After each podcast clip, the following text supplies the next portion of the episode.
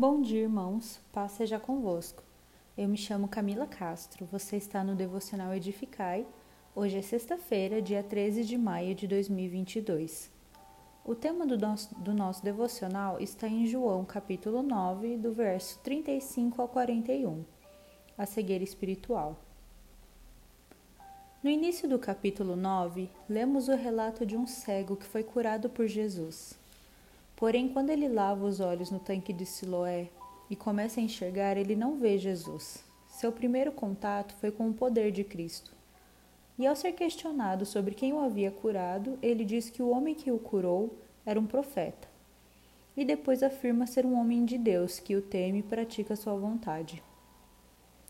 Mas os fariseus ficaram furiosos e diziam com arrogância: Você nasceu cheio de pecados. Como tem a ousadia de nos ensinar? E o expulsaram da sinagoga. Veja, os fariseus consideravam que aquele homem era inferior a eles. Eles se julgavam donos da verdade, estavam tão certos e cheios da lei que não conseguiam enxergar a grandeza de um milagre. Estavam cegos pela religiosidade. No versículo 35, lemos assim: Jesus ouviu que eles tinham expulsado o homem. Ao encontrá-lo, perguntou: você crê no Filho do Homem? E ele respondeu: Quem é, Senhor, para que eu creia nele? E Jesus lhe disse: Você já o tem visto. É esse que está falando com você. Então ele afirmou: Eu creio, Senhor, e o adorou. Agora o homem não foi apenas curado, mas lhe foi aberto os olhos espirituais. E ele creu em Jesus e o adorou. Jesus se revela como filho do homem, fazendo uma menção à visão de Daniel, de que era o enviado, o Cristo esperado, e o homem creu nessa verdade e o adorou. No versículo 39, Jesus continuou: Eu vim a este mundo para juízo, a fim de que os que não veem vejam, e os que veem se tornem cegos. Alguns dos fariseus que estavam perto dele perguntaram-lhe: Por acaso também nós somos cegos? E Jesus respondeu: Se vocês fossem cegos, não teriam pecado algum mas porque agora dizeis: Nós vemos, o pecado de vocês permanece. Jesus abre os olhos daqueles que reconhecem que estão cegos, que são pecadores e dependem da graça da salvação. Mas aqueles que acham que vê se tornam cegos. Jesus diz ao fariseu: Se vocês fossem cegos, não teriam pecado algum, mas porque agora dizeis: Nós vemos, o pecado de vocês permanece. Jesus não está falando de uma cegueira física, e sim espiritual. E qual é esse pecado?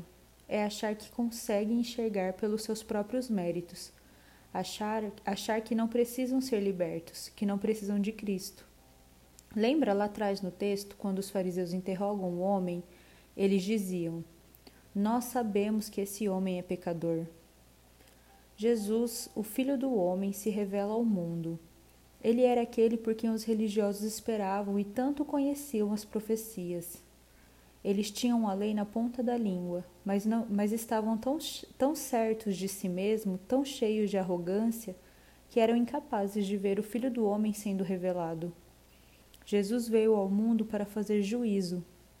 Mas juízo de que exatamente? A fim de que aqueles que não veem vejam. Ele veio para curar e libertar. Em João 8,12 diz assim: Jesus é a luz do mundo. Quem o segue não andará em trevas, mas terá a luz da vida.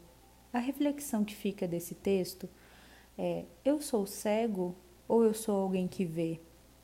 Lembrem-se do, lembrem do ditado: o pior cego é aquele que não quer enxergar. Em 1 João 1,8 diz assim: se afirmarmos que estamos sem pecado, enganamo-nos a nós mesmos e a verdade não está em nós. A palavra de Deus nos revela quem Ele é e também revela quem nós somos. Essa palavra nos confronta à luz de Cristo, traz à tona nossas intenções. Mas ao sermos confrontados, qual tem sido a nossa reação? Será que nós nos vestimos de orgulho e assumimos que somos retos e não há pecado em nós?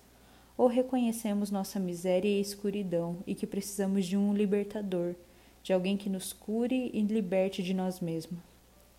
Fiquem com Deus e tenham um dia abençoado.